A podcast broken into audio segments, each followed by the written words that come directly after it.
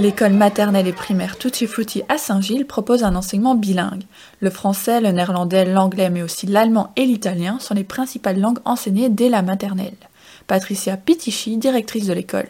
C'est un long chemin, c'est vraiment un cheminement par rapport à la fois par rapport aux langues et euh, par rapport au fait de commencer très jeune.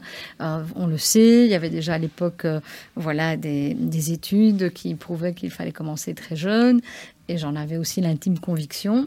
Et donc, on a mis les deux informations ensemble. Donc, euh, voilà, commencer les langues, mais de manière précoce. C'est une ville cosmopolite, voilà. Donc, euh, je trouve que ça a du sens proposer ces, langues-là. Mais euh, voilà, nous, on est ouvert à toutes les langues et à partir du moment où on a suffisamment d'inscrits, on, on, ouvre une nouvelle section. D'ailleurs, en extrascolaire, on a pratiquement une dizaine de langues, dont le suédois, le chinois, on a eu aussi du finnois. Donc, voilà, on reste ouvert à, plein de possibilités. Le russe également en extrascolaire, donc euh, voilà, il n'y a pas une langue plus importante qu'une autre. Bien sûr qu'il y a les enfants francophones, des enfants de couples mixtes, des enfants euh, venant d'autres horizons, que ce soit italophone, hispanophone, anglophone, etc., et qui souhaitent apprendre le français ou une autre langue. Donc il y a vraiment, euh, il n'y a pas une tendance précise, c'est vraiment un beau mélange.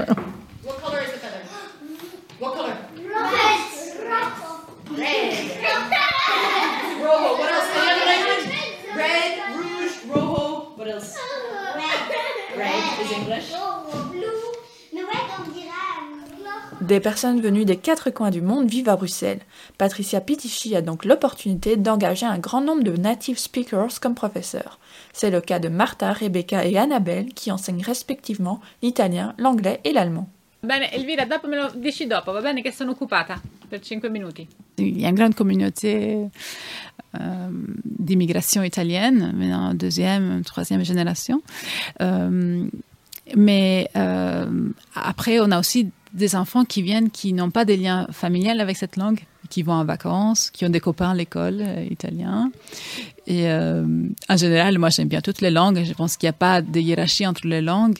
Bien sûr, il y a des langues qui nous permettent de communiquer avec un plus grand nombre de personnes, comme l'anglais. Mais euh, une langue ouvre à une culture, donc même si euh, c'est une langue euh, qui, n'est pas une langue véhiculaire à l'étranger, c'est quand même une langue qui ouvre à une culture très riche. Je pense que les enfants, plus ils sont en contact avec des langues étrangères, plus ils sont aussi ouverts au reste du monde. Ready, set, go!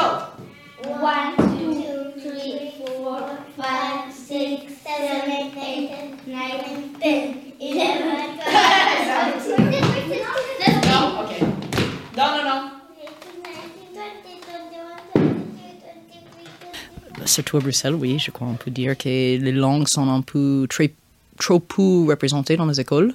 Je trouve aussi euh, euh, il y a vraiment tellement différentes langues à Bruxelles. Et ici, qui est bien, on a, vraiment toutes les langues. C'est pas juste des français, néerlandais, c'est vite, on a, ok, voilà, il faut apprendre ces deux-là, mais qui actuellement, on a des enfants qui, à la maison, ils parlent italien, à la maison, ils parlent telle langue, et vraiment intégrer toutes ces langues ensemble même un enfant ici qui est inscrit en cours d'anglais, mais sont exposés à des classes d'italien, des classes d'allemand. Euh, c'est fait vraiment comme, comme dans les vies et comme dans les vies dans cette ville. Il y a tous les langues qui se parlent dans tous les sens. Mais non, regarde, c'est pas comme ça. Mets trop. Mais moi, je vais pas. Est-ce qu'on peut mettre le noir Eh. L'avantage de Bruxelles, justement, c'est qu'il y a des gens du monde entier, évidemment l'Europe.